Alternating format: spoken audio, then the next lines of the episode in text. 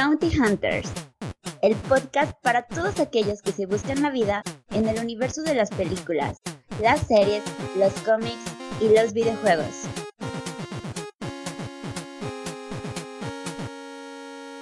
Este programa es patrocinado por Bone International. Este es nuestro trabajo, nuestro honor. Somos Bone. Hacemos superhéroes. Hoy presentamos los superpoderes.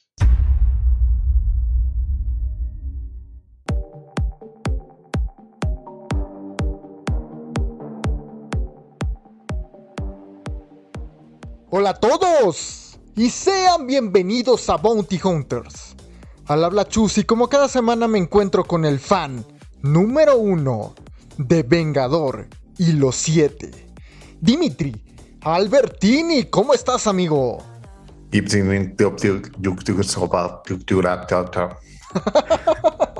¿Qué significa? Excelente, mi estimado Chus. ¿Tú cómo te encuentras?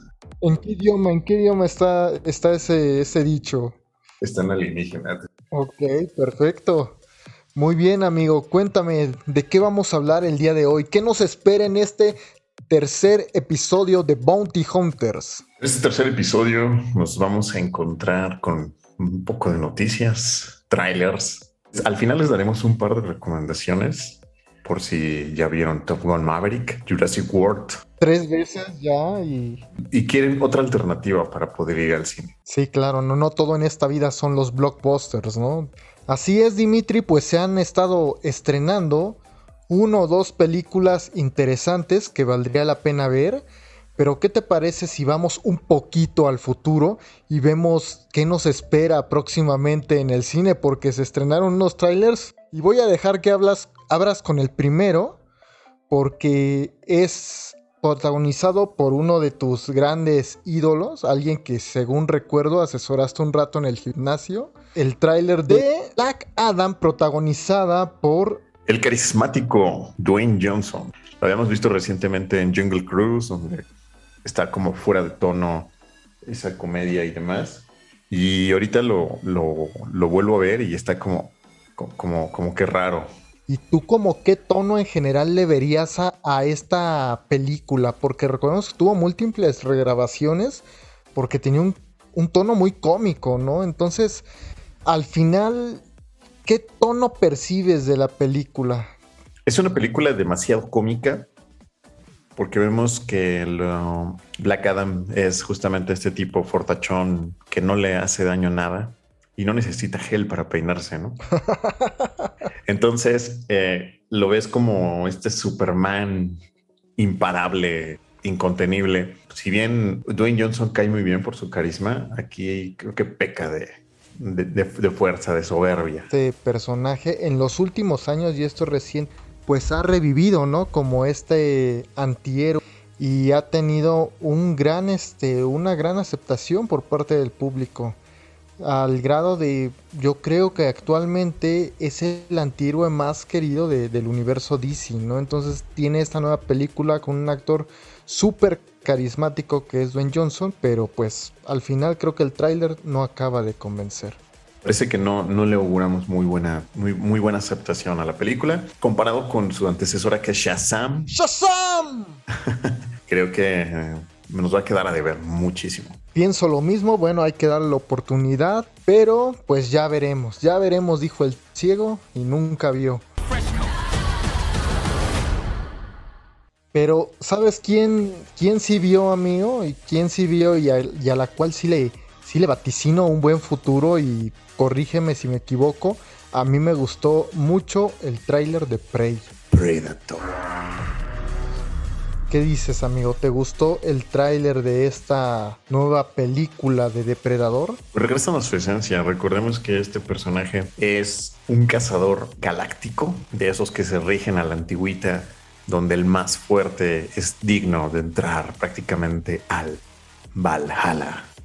Y lo vemos aquí perseguir a un como un grupo de cazadores indios. Y lo que yo vi lo, lo veo bastante bueno, salvo el CGI que sí se ve prácticamente de serie. Muy, muy, muy baja calidad. No le creí ese oso que lo persigue al principio.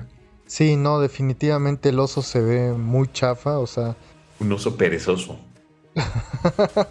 y se tenía muchas dudas sobre qué es lo que iba a pasar, pero mira, la verdad es que Fox después de El Depredador, la última película, creo que lo más sano es que, le quitaran la franquicia, entonces vuelve el Predator de mano de Dan Trachtenberg, que es un director que apenas tiene una película, su ópera prima Cloverfield 10. Y se estrena el 5 de agosto en Star Plus.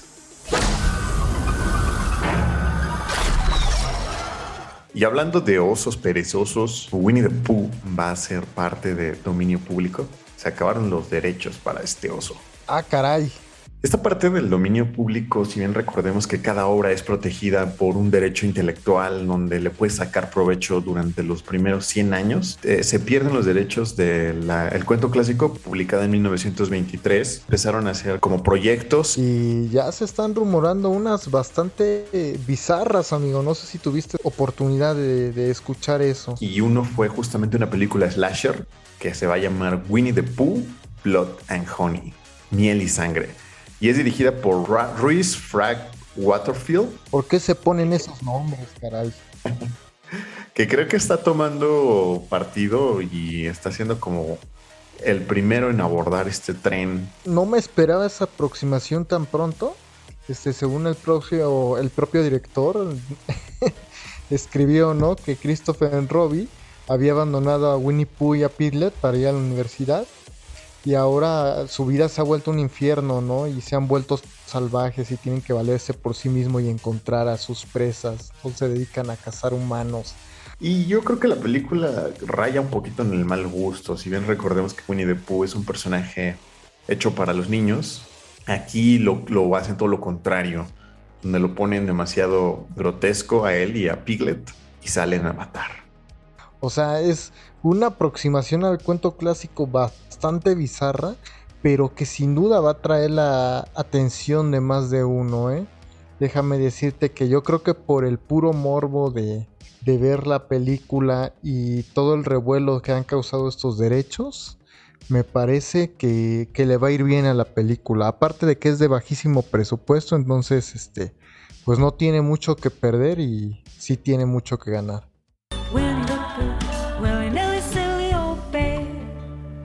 Y bueno, amigo, hablando de seres del más allá y del más acá, dejamos a un lado a Winnie the Pooh para ir a hablar a una de una de las series por la cual ya no sé si reír o llorar, amigo. La verdad es que se estrena la serie de The Satman. ¿De qué habla esta serie Satman? Es una obra homónima creada por el maestro Neil Gaiman y es, en mi opinión, el mejor cómic jamás escrito. Aquellos que dicen que es Watchmen, discúlpenme, pero. Ey, un momento, ese soy, yo uno de ellos.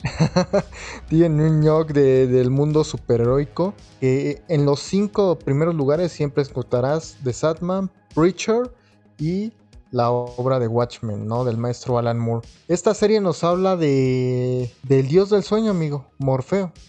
¿Tienes miedo de que lo haga Netflix? Tengo miedo, ya, ya de entrada, el ver que le cambiaron la raza a muerte, digo, muerte es un elemental y, y en la obra de Neil Gaiman se deja bien claro que, que ellos no tienen una forma definida, pues cada cultura veía a su dios de manera diferente y él se adaptaba, ¿no? Me asusta un poco porque la verdad es que es un cómic bellísimo. Por como lo describes suena bastante interesante. Muchos, mucho tiempo se le pidió a, Neil Gaiman que soltara los derechos para producciones cinematográficas y series y hoy por fin se anima y se dice, se dice que está muy involucrado, entonces pues se podría decir que es mi la esperanza que tengo, ¿no? Pero fin el tío Netflix, ahí está el juego del calamar. Denle una oportunidad a, a, Sadman, veamos qué tal lo hace Netflix, aunque bueno, ya nos ha defraudado en, en múltiples ocasiones, ¿no? Hablando de la parte de DC, el 7 de junio salió un post por parte de Todd Phillips publicando una foto muy muy peculiar de un guion con una carátula roja. ¿Y sabes quién lo estaba leyendo, Chus? No vayas a decir ese nombre porque sabes que provoca gritos femeninos en mí, por favor. Joaquin Phoenix. ¿En serio? ¿Eso es verdad? ¿Es clickbait para que te suscribas a Bounty Hunters esto? Se ha confirmado la secuela de, de, Joker y creo que no hay persona más feliz que tú. Joaquin Phoenix este, vuelve al protagónico y se están buscando actores, amigo, de primer nivel. Y justo la fecha de estreno nos dice mucho también de que están buscando Oscars nuevamente. ¿eh? Recordemos que la última no le fue nada mal. No, no, no. Cuéntanos, cuéntanos de qué van a ir. Sin caer en spoilers.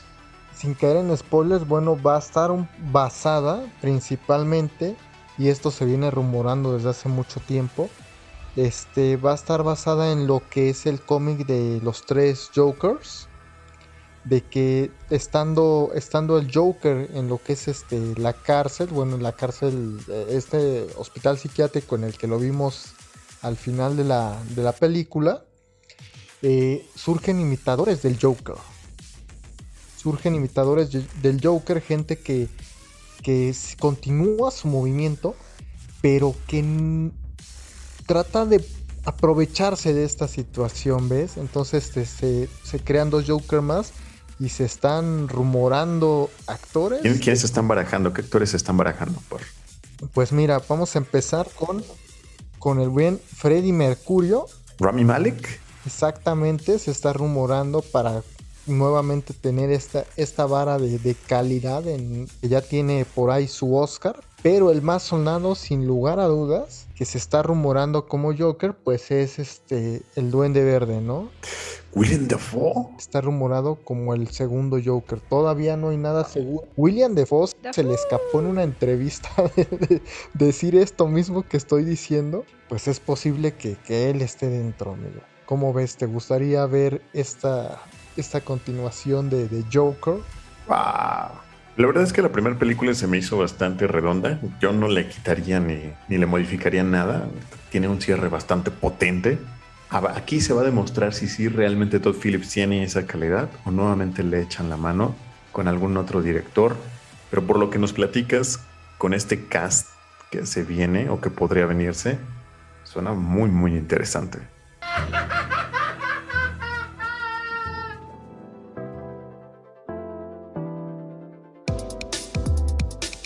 podcast conlleva una gran suscripción. Suscríbete y síguenos en nuestras redes sociales. No olvides compartirlo. Ayúdame suscriptor, eres mi única esperanza.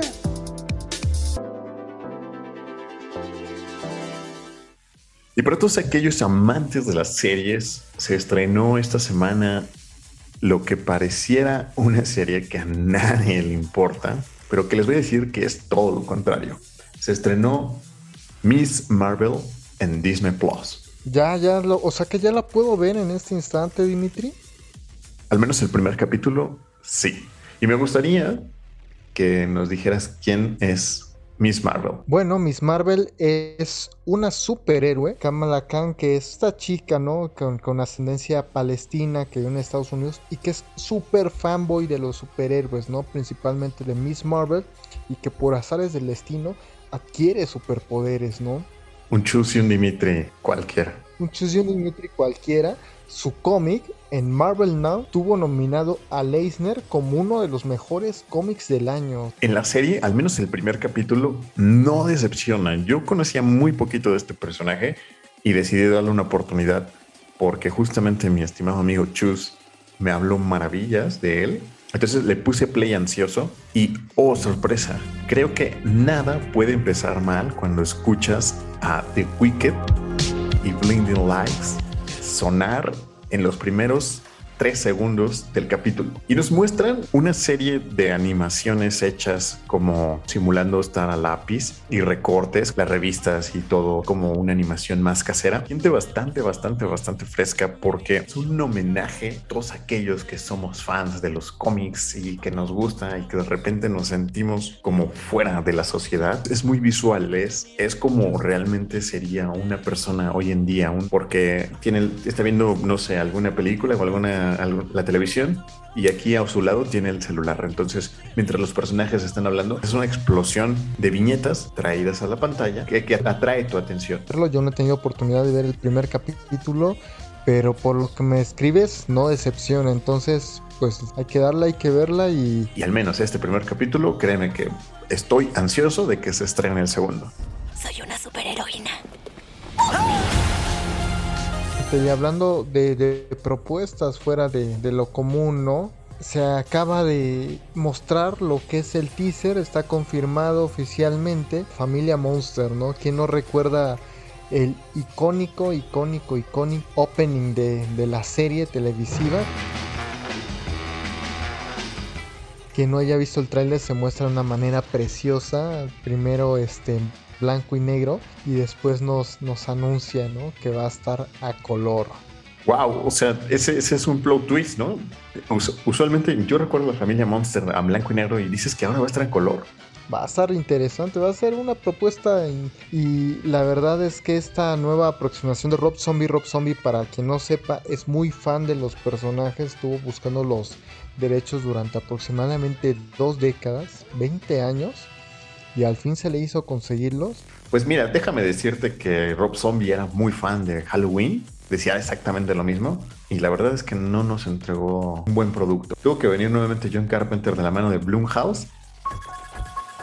Cuando compites con John Carpenter, amigo, es como, como sustituir a Tom Brady. Bellezas para todos aquellos que gustan del cine. Dos obras musicales muy bellas aquí que compuso, por cierto, el mismísimo John Carpenter. Muy buena, aunque después tuvo una secuela asquerosa. Y veamos en qué termina este año. Oye, Chus, y esta semana también fue el Estado Play de PlayStation, donde presentaron lo que va a salir para 2023. Y creo que lo más relevante de todo esto es que nos llenaron de remakes. Resident Evil 4, uno de mis juegos favoritos. ¡Detrás de ti, imbécil! Y algo que nadie quería, nadie, nadie quería, todo el mundo estábamos pidiendo Dino Crisis, fue que anunciaron The Last of Us. Us que de hecho tiene un remaster en PlayStation 4, entonces la verdad es que no, no veía necesario un remake, ¿no? No vale la pena. Tenemos también nada más para nombrar Street Fighter 6, Final Fantasy 16, amigo. Horizon Call of Mountain, The Walking Dead, Silent Sin, Enchanted 2, el famoso, este, la famosa continuación de este videojuego que tuvo una aceptación medianamente buena. No Man's Sky, pues bastante flojón, ¿no? ¿No crees, Dimitri? Sí, bastante, pero bueno, es importante mencionarlo. Y sabes, uno de los juegos que me tiene muy emocionado, ya hasta me froto las manos, va a salir en todas las plataformas. El 16 de junio nos espera las Tortugas Ninja en 8 bits. Ah, caray, pues, si se puede multijugador, puedes invitarme ahí a, a, jugar. ¿Cuál es tu tortuga ninja favorita, Dimitri? Dilo de una vez. Leonardo, por supuesto, Michus. Es una buena tortuga, pero siempre estaré ahí yo con el buen Miguel Ángel, Mikey. Creo que nuestras personalidades son parecidas a nuestras tortugas favoritas. Pasamos a nuestro tema principal.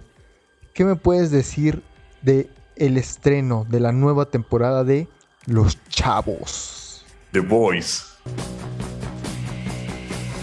Yo creo que es necesario hablar un poquito de, qué es esto de The Voice para todos aquellos que no lo han visto o que no tienen Amazon. Es una serie basada en un cómic del gran Garth Ennis. The Voice es una serie que estrenó Amazon, desarrollada por Eric Ryan, que nos cuenta un mundo en el que existen los superhéroes, pero no al estilo kick sino de verdad existen los superhéroes en el mundo y son, discúlpame Dimitri, pero son unos hijos de la chingada. Disculpen el lenguaje soez, son unos hijos de puta. peor, peor tantito. Porque aquí nos ponen realmente los superhéroes una persona con excesos, una persona con vicios. Exactamente. Con compañías como nuestro patrocinador Vogue International y nos presentan un símil con todas estas compañías que estamos viviendo hoy en día de frente a la, la sociedad. Y son superhéroes, son las mejores personas, son quien todos admiran y por detrás conocemos toda la cloaca que se destapa por parte de estos personajes que son The Boys. Cansada, ¿no? De, estos arrogantes y corruptos superhéroes, se forman estas dos facciones, una encabezada los siete y la otra justamente los chavos, ¿no? La serie va principalmente de este conflicto, ¿no? Entre estas dos facciones. Es que era algo nuevo que no habíamos visto. O sea, sí, sí, tenemos toda la parte de DC y de Marvel y todos los superhéroes y todo acaba bien, todos son buenos, pero nadie nos había puesto enfrente ¿Qué pasaría si en realidad estos cuates existieran? Creo que es una de las series más violentas, no solo de Amazon CNG, sino en general de los últimos años. La serie del año para mí, en su momento. La primera temporada me gustó una, una enormidad. Tanto que generó, generó mucho ese hype. Yo me acuerdo mucho de las pláticas y los memes en Twitter y saltaron a esta tercera temporada que conforme han ido construyendo los personajes, principalmente en Homelander, que es este Superman bien parecido, que todo lo puede, que es el líder de los siete, lo, han desarrollado de una forma tan, tan, tan, tan, tan buena. No, no te puedo creer eso, Dimitri. No te puedo creer eso. No me ilusiones, por favor. No me des esperanza. Porque el tipo está en verdad zafado de, todos los tornillos que tiene, wow, qué buen arco de personaje. I mean, they fucking love me. Por favor, banda, quienes no hayan visto The Boy, está súper recomendadísima. El cómic está siendo publicado por Panini Comics. Ustedes pueden ir a su tienda Panini y pedirlo. Y si no tienen el primer volumen, ellos se los mandan, se lo consiguen. Panini, por favor, patrocínanos. no, está buenísimo. Y neta, si no han visto la serie, ¿cuánto cuesta la suscripción a Amazon, Dimitri? Ok, la membresía mensual está en 99 pesos y la puedes encontrar una opción anual, anualizada, que está en 899. Pues la, suscripción prácticamente se paga sola. Con todas las crisis. Es más, si yo fuera rico, les daría el dinero con tal de que vieran The Voice, porque es una serie increíble.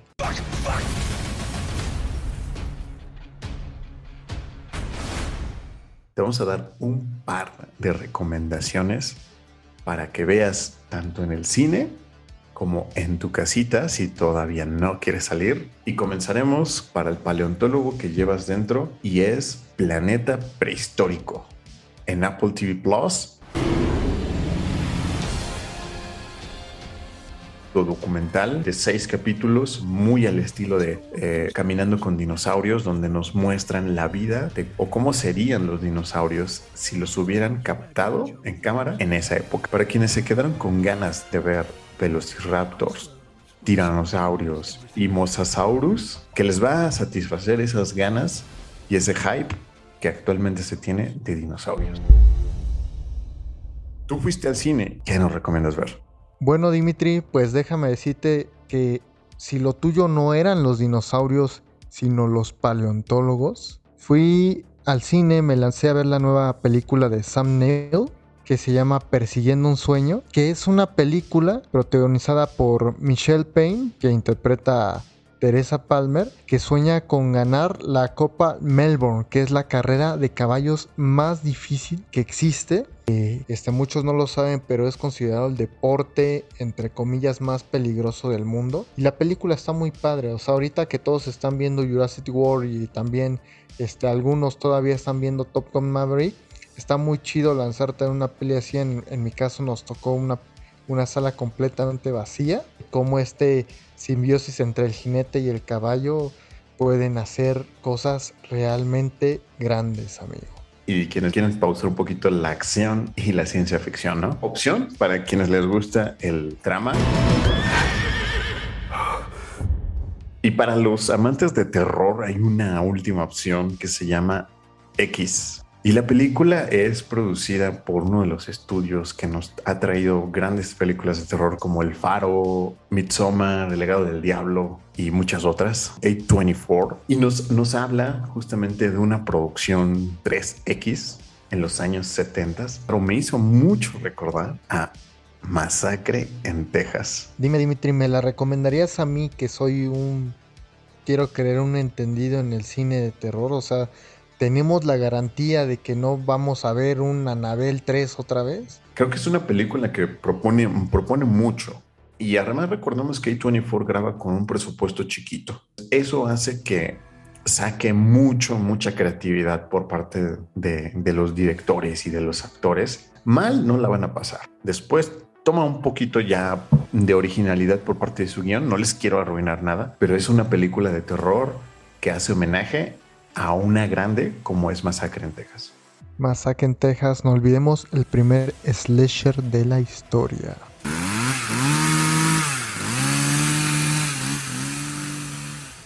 Creo que ha llegado al final de este episodio. ¿Algo más que decir, Dimitri? Si, si ya empezaron a hablar con aliens, pues entonces recomiendo Bounty Hunters para que se suscriban, pónganos cinco estrellas y recuerden, estrenamos dos episodios, así es que vayan y escúchenos. Todo lo bueno tiene que acabar, Dimitri, y hemos llegado al final del tercer episodio de Bounty Hunters. Y no olviden jugar Tortugas Ninja. Adiós.